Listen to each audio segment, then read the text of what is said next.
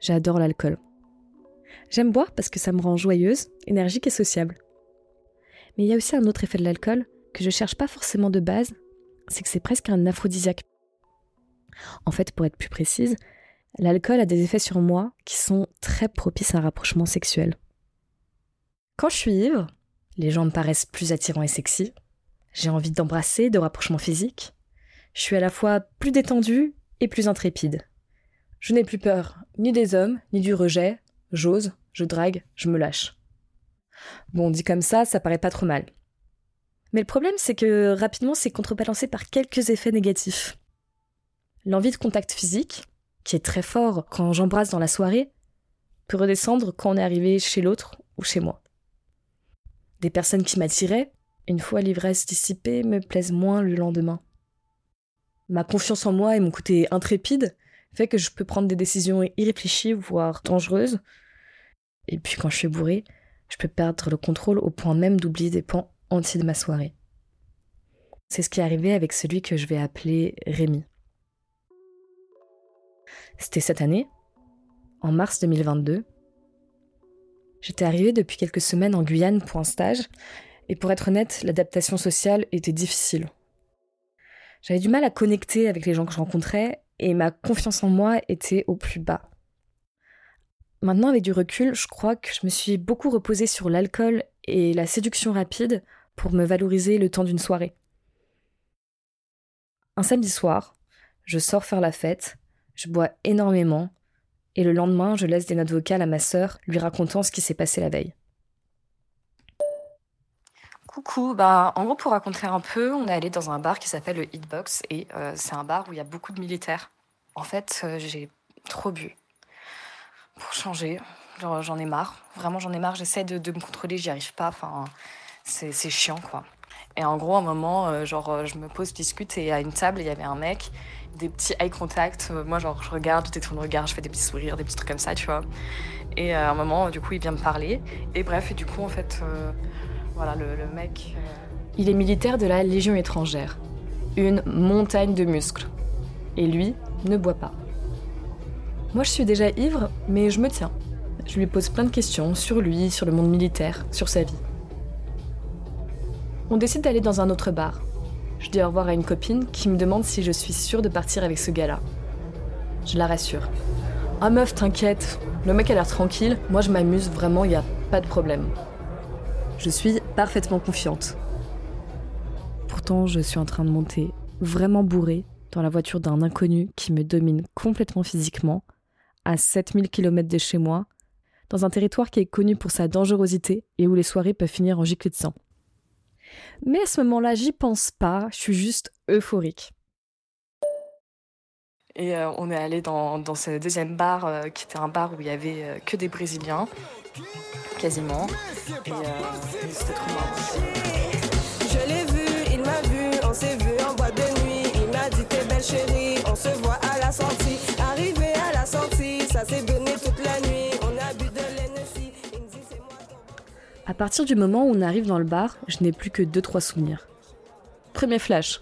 Je vais aux toilettes avec trois brésiliennes qui me laissent la place sur la cuvette pendant qu'elles urinent à même le sol. Deuxième flash, je danse collé serré en me frottant contre le militaire.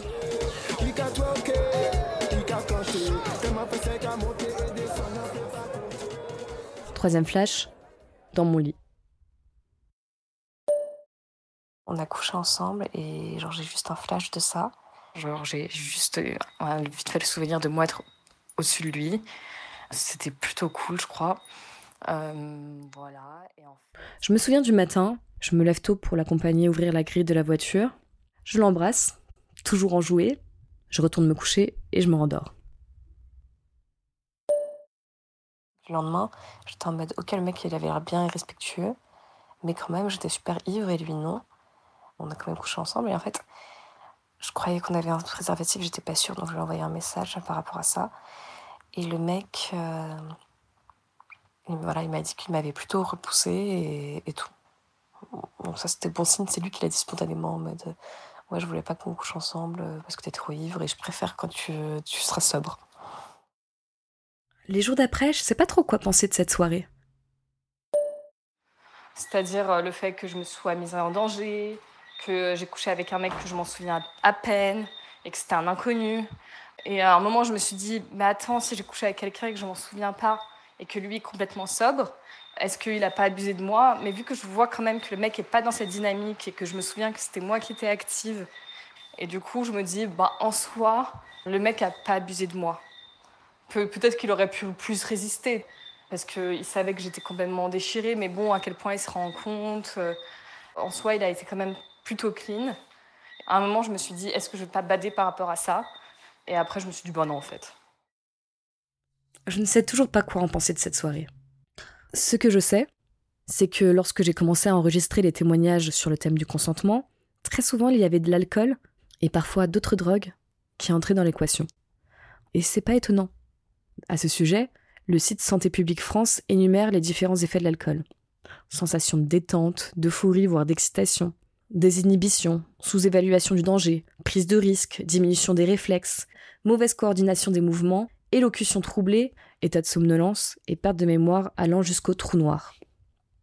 On voit très bien comment plusieurs de ces symptômes nous rendent physiquement et psychologiquement vulnérables face à des agressions sexuelles.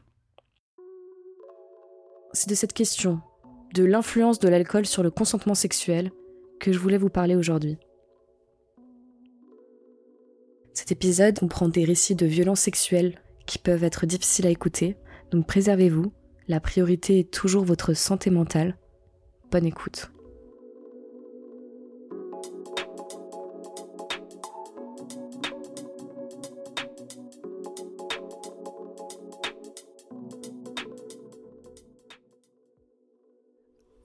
J'ai eu dans ma vie deux expériences durant lesquelles l'alcool a influencé mon consentement. La première fois que ça m'est arrivé, j'avais 15 ans, j'étais en seconde, et euh, j'avais jamais eu de relation euh, avec pénétration. Et c'était la, première fois que je faisais euh, une grosse soirée, enfin, j'y allais avec deux copines à moi. On s'était dit qu'on veillerait les unes sur les autres. Comme mes parents étaient pas trop d'accord, l'ami qui nous a invités en fait à cette soirée organisée par quelqu'un d'autre, a téléphoné à ma mère pour lui dire qu'il se portait garant de ma sécurité. À la soirée, les gens, ils avaient en moyenne un an ou deux de plus que moi. La plupart étaient dans mon lycée, dans les classes supérieures. Mon amie euh, avec laquelle je suis venue à la soirée a été très bourrée très très vite. De ce fait, le système de chaperonnage euh, entre nous a été cassé, mais vraiment super tôt. Je me souviens avoir bu vraiment beaucoup, un de mes potes faisait barman, un autre euh, se baladait avec sa chope de bière et dès qu'il me croisait, il me l'attendait. Enfin, ce genre de choses où je buvais vraiment beaucoup et comme j'avais bu très peu dans ma vie, j'avais aucune idée de ma résistance à l'alcool, mais j'ai été bourré une fois dans ma vie à ce moment-là. Je buvais plusieurs alcools différents, dont je ne connaissais pas le degré pour la plupart, et j'ai été très vite très ivre. Arrive le moment euh, de la nouvelle année, le décompte, euh, minuit, euh, voilà, on se souhaite tous de la bonne année. Et je fais la bise à un gars, je lui dis très spontanément qu'il est très beau. Je drop l'information et après je vais faire la bise à quelqu'un d'autre, il n'y a pas de conversation en fait. Du temps passe encore, où je continue à boire, et plus tard, ce garçon revient me voir et me dit alors comme ça je suis super beau et m'embrasse. Je pense que sur le coup j'étais un peu contente. Un peu surprise aussi quand même, enfin je m'y attendais pas du tout. J'étais flattée qu'on s'intéresse à moi en fait. On remet dans le contexte, meuf pas très populaire, pas souvent considérée comme très belle, dans des sous-cultures qui font que plein de gens la trouvent bizarre ou euh, pas attirante. Ce garçon m'embrasse et après moi je passe très vite à autre chose. On arrive au moment où j'ai énormément de trous de mémoire. En fait, j'ai un souvenir très très clair des escaliers, mon visage très près des marches. J'ai su après coup que le gars me portait presque complètement dans l'escalier parce que j'arrivais pas vraiment à marcher. La suite, c'est je suis dans une chambre bleue avec ce garçon. J'avais 15 ans, j'avais beaucoup de pudeur, et dans ma tête, le sexe pendant les règles à cette époque-là, ça n'existe pas. bon, bref, toujours est-il que euh, je, là, je me rappelle plus très bien qui fait quoi. On se déshabille, je pense qu'il y a une partie de mes vêtements où c'est moi qui les enlève. Il y a un rapport, je pense que je comprenais pas du tout ce qui se passait. Je me rappelle m'être fait la réflexion de me dire, mais j'ai mes règles, enfin, je suis censé avoir mes règles, pourquoi je suis là, qu'est-ce qui se passe, tu vois? Je sais que pendant que ça m'arrivait, j'étais au-dessus un moment. Je sais que les gens sont rentrés dans la chambre pendant que ça m'arrivait pour charrier le gars en gros. Ils ont dû lui foutre des petits coups sur la tête, ce genre de petites tapes qu'on fout à ses potes euh, en mode mon gars t'assure. Je crois qu'à un moment ils sont amusés à essayer de lui mettre une bouteille de bière dans le cul, mais genre sans le faire vraiment, mais genre pour la blague quoi. Comme je m'en rappelle pas vraiment, j'ai vraiment beaucoup de mal à me représenter la scène. Et une fois que ce gars a fini euh, de se terminer euh, à la main, se rhabille, je me rhabille, on sort de la chambre. Je suis partie dans la salle de bain pour me poser, pour m'isoler. Je commençais un peu à redescendre en fait. Et je commençais à penser à ce qui venait de se passer et à m'interroger sous l'angle du regret ou du mais qu'est-ce qui s'est passé? Comment ça a pu arriver? Enfin, il y avait rien de cohérent parce que j'étais quand même encore très ivre. La première personne qui est venue me voir, c'est un garçon que je connaissais pas trop, qui m'a demandé comment j'allais, si je regrettais, euh, verre d'eau, nanana, nanana, enfin, qui avait profondément l'air inquiet. Et je pense que euh, j'ai pas eu trop le temps d'en discuter avec lui parce que direct après, mon pote qui m'a invité à la soirée a dégagé ce gars pour pouvoir en, parler avec moi. Pour me dire, ça va, tu regrettes pas, c'était bien. Euh, et moi, oui, oui, oui, oui, tout va bien. Enfin, je... Il m'emmène dans la chambre des parents, il me câline un peu et il essaye d'envoyer aller dormir. Ça ne marche pas du tout. Très vite, euh, je ressens le besoin de bouger. Et donc, je me lève. Pour moi, ce qui s'était passé sur le coup était complètement neutre. C'était comme si j'étais allé au restaurant, quoi. Et du coup, je continue à boire. Enfin, pareil, mes potes continuent à me servir. Euh, on continue. Encore une fois, je n'ai aucun souvenir de comment ça a eu lieu. Mais je sais que une deuxième fois, ce gars vient me voir. Il m'emmène dans les toilettes cette fois. Un espace assez exigu avec un petit lavabo contre un mur, euh, une petite lucarne euh, qui était un peu ouverte. Il m'installe sur le lavabo, je pense. J'en garde une mémoire corporelle super forte de cette sensation d'inconfort. Du lavabo qui est froid et, où c'est dur et où il y a le robinet, ça fait un peu mal au dos, enfin... Bref. Pendant que ça a lieu, ses amis grimpent sur un muret ou je ne sais pas quoi, mais accèdent à la lucarne et prennent des photos. Et moi, je les vois faire. Je me rappelle que je vois nettement l'un de leurs visages passer, euh, rigoler. Ça se termine. Je pense qu'il est déjà 4-5 heures du matin à ce moment-là. Enfin, le reste de la soirée, j'en ai aucun souvenir. Je pense que j'ai dû m'écouler dans un fauteuil, euh, dormir un peu, une heure ou deux. Le lendemain matin, je me rappelle que j'avais envie de lui parler. Je sais pas trop pourquoi. Toujours est-il que finalement, enfin voilà, mes deux potes se réveillent. Euh, on est rentrés ensemble avec euh, les filles en autostop. Je reçois quelques messages de l'ami qui m'a invité à la soirée, qui prend un peu de mes nouvelles, quoi. Je sais qu'à ce moment, j'étais très dans ce truc de. Euh, moi, je m'en fiche la première fois. tout va bien, je regrette pas. fallait que ça arrive un jour. voilà. Enfin, j'étais grave dans ce discours très entre guillemets, sexuellement libérée. Et le lendemain, deux filles de la soirée ont fait une conversation à trois. Elles m'ont dit, il te portait dans les escaliers, tu tenais pas debout, tu étais complètement ivre, tu peux porter plainte pour agression sexuelle. Et je pense que ces filles, elles ont vu mon exemple et qu'elles ont eu peur. Et que du coup, elles sont parties de la soirée parce qu'elles se sont dit que c'était pas ok. Et sur le coup, moi je dis, non, c'est mort, tout va bien. Une semaine plus tard, je sais que j'ai recroisé ce gars dans les rues de ma ville, que tous ses potes euh, m'ont fait euh, une standing ovation. Euh, j'étais morte de honte. Dans l'année, en gros, ce qui s'est passé, c'est qu'après, je suis retournée au lycée, qu'évidemment, tout le monde était au courant.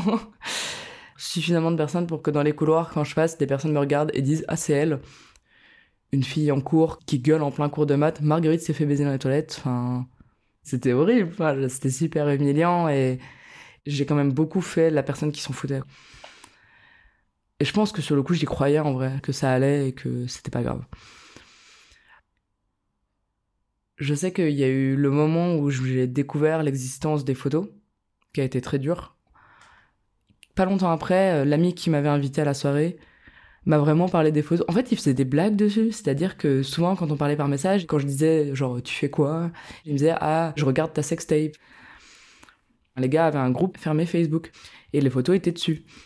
Enfin, moi, du coup, j'étais super inquiète. Je me disais, mais les photos sont sur Internet. Ces photos, j'avais super envie de les voir.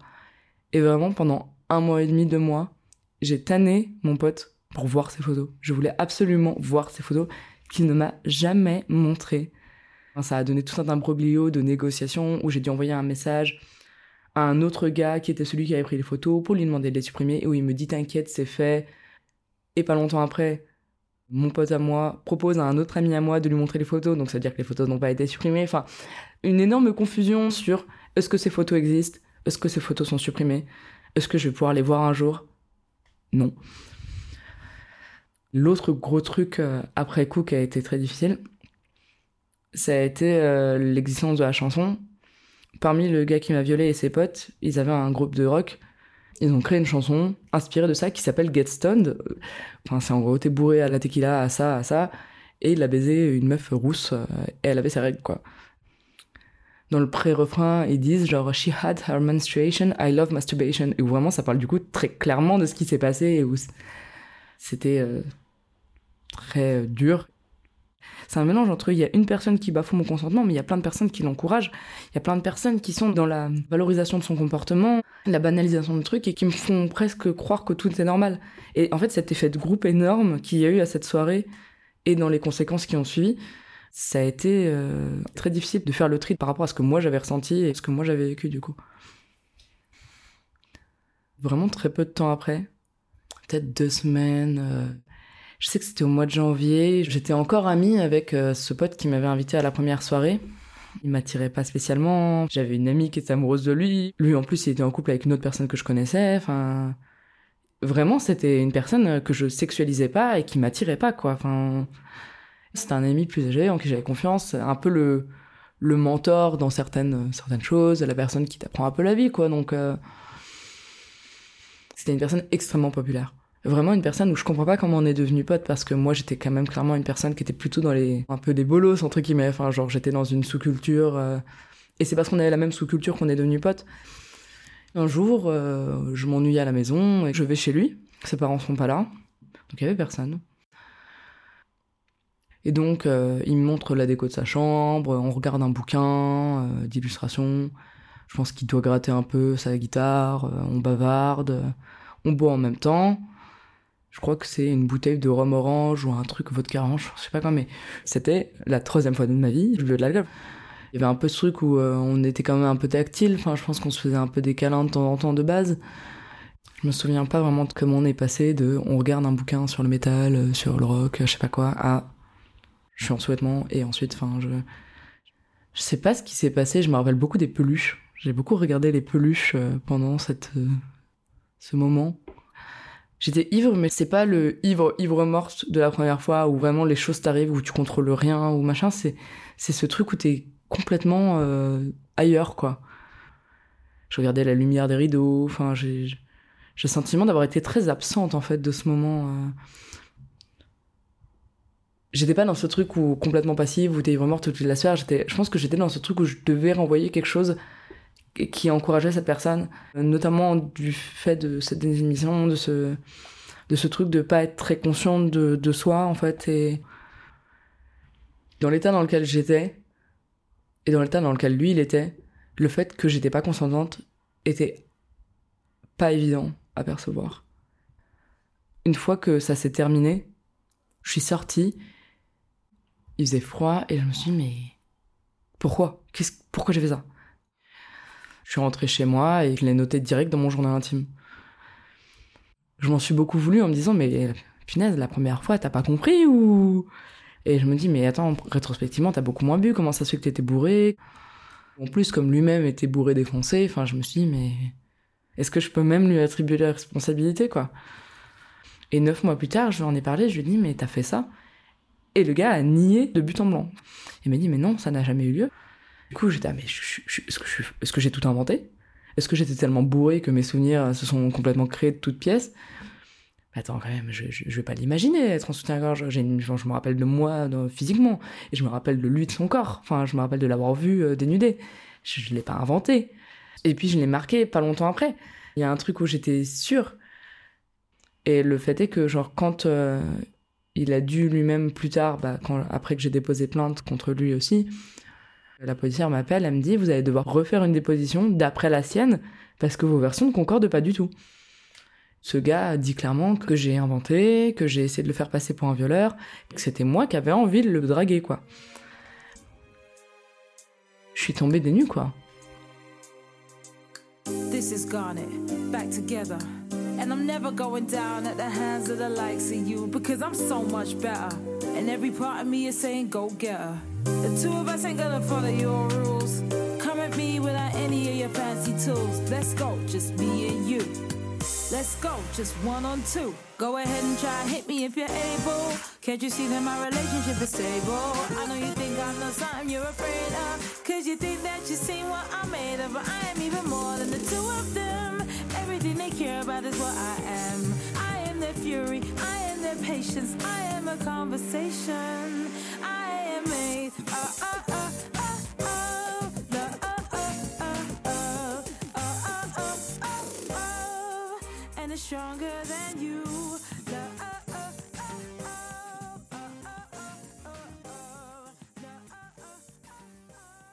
Il y a une autre pensée qui m'a traversée par rapport à la soirée avec Rémi.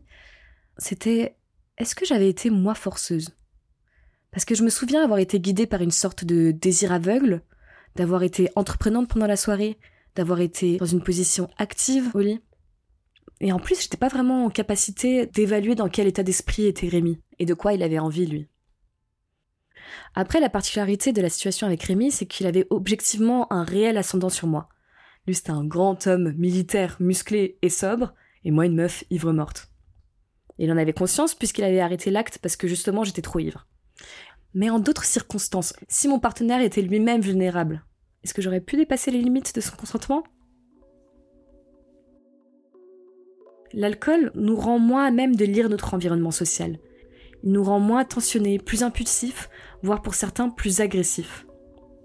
C'est toute l'ambivalence de l'alcool qui peut à la fois nous rendre plus vulnérables et plus dangereux.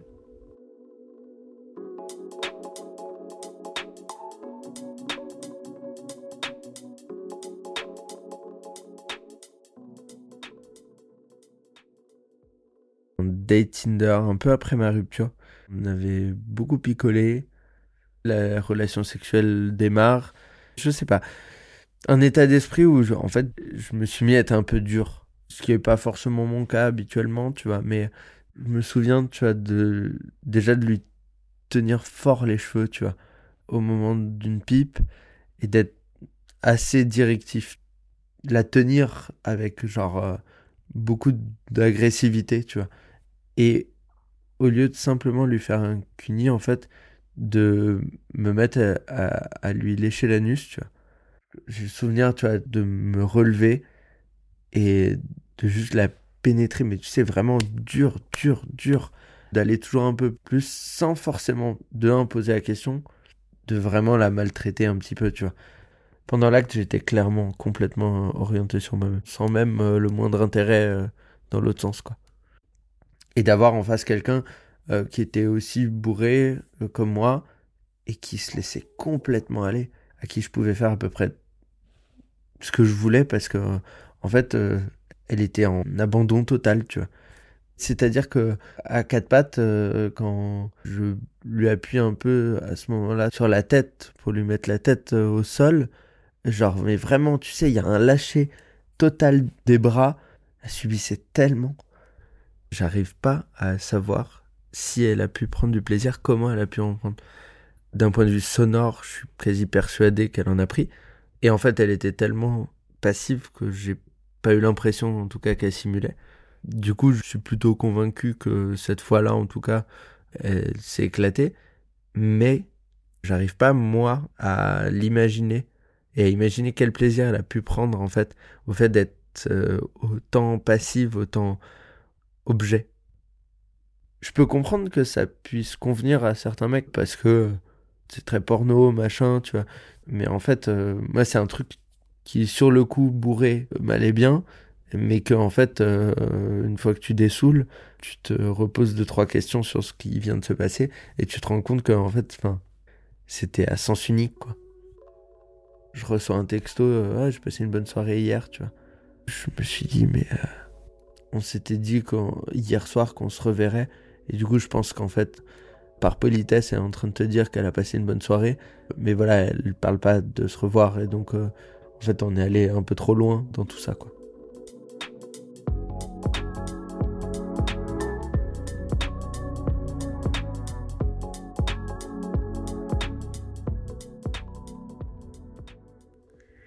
Les effets de l'alcool sont parfois tellement forts que j'ai l'impression de devenir une version alternative de moi-même. Quand je repense à la soirée avec Rémi, je me reconnais à peine. Dans la vie de tous les jours, je suis pas vraiment du genre à draguer ouvertement deux mecs en même temps, ce que j'avais fait cette soirée. Je ne suis pas non plus du genre à monter dans la voiture d'un inconnu, à aller seul avec lui en boîte de nuit, ni danser en me frottant contre lui, ni à ramener chez moi. D'ailleurs, le lendemain, lors de ma gueule de bois, le décalage que je ressentais avec la Sophie de la veille était si fort que j'étais presque en état de choc. Que faire du comportement de cette Sophie débridée? Celle qui n'avait peur de rien, celle qui se met en danger, celle qui a envie de baiser, celle qui n'est pas tout à fait moi.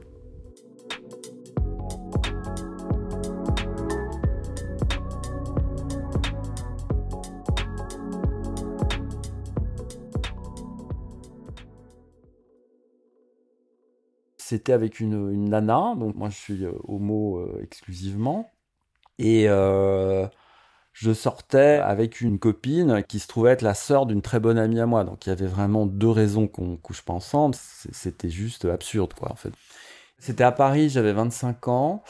On sortait, on faisait beaucoup la fête, elle et moi.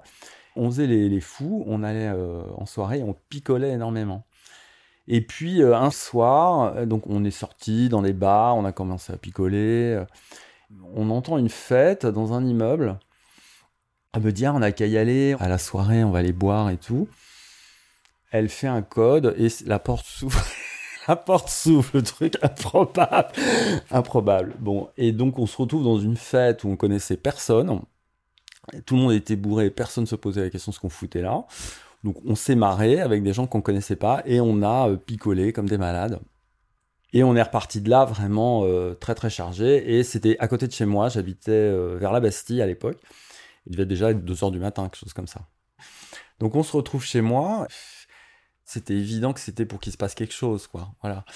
J'ai quand même l'impression que c'était elle qui était en demande. En tout cas, j'ai pas insisté à me dire ah, on va chez toi. C'est vrai qu'on était à côté, ça semblait naturel, mais elle était plutôt euh, proactive dans la chose. Arrivé chez moi, voilà, on s'est vraiment euh, sauté l'un sur l'autre. J'étais vraiment très sous, mais je vois très bien la scène. On s'est embrassé fougueusement. Ça reste un bon souvenir, finalement, le début. C'était joyeux, c'était, c'était bien.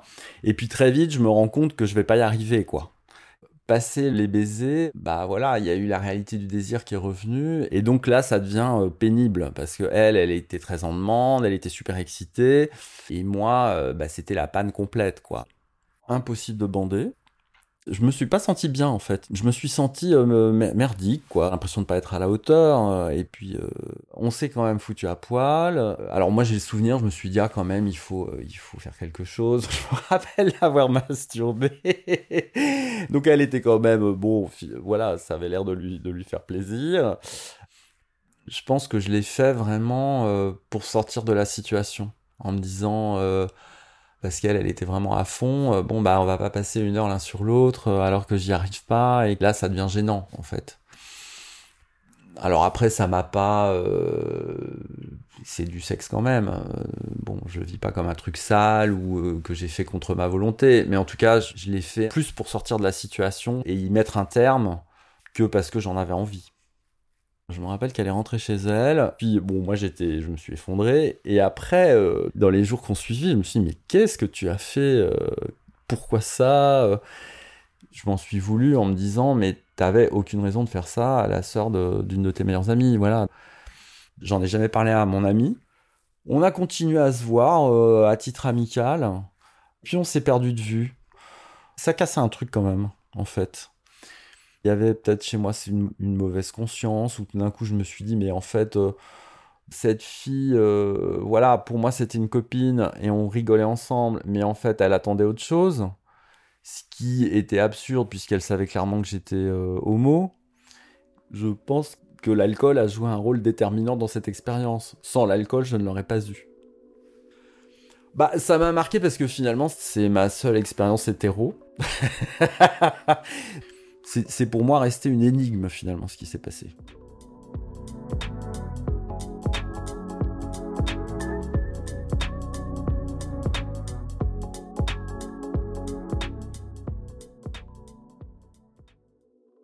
Ce qui m'attriste aussi, c'est que je me suis dit que j'avais eu de la chance. De la chance d'être tombée sur un mec qui a mis un préservatif, qui, au bout d'un moment, face à mon état d'ébriété, a décidé de mettre fin à l'acte. Pourtant, c'est pas vraiment un comportement irréprochable pour une personne sobre de coucher avec une personne complètement ivre. Ce décalage entre nous fait que quelque part c'est lui qui a le pouvoir et qui donc est responsable dans cette situation. Mais j'ai déjà été dans d'autres situations où et moi et mon partenaire on était complètement ivres. Qui est responsable alors?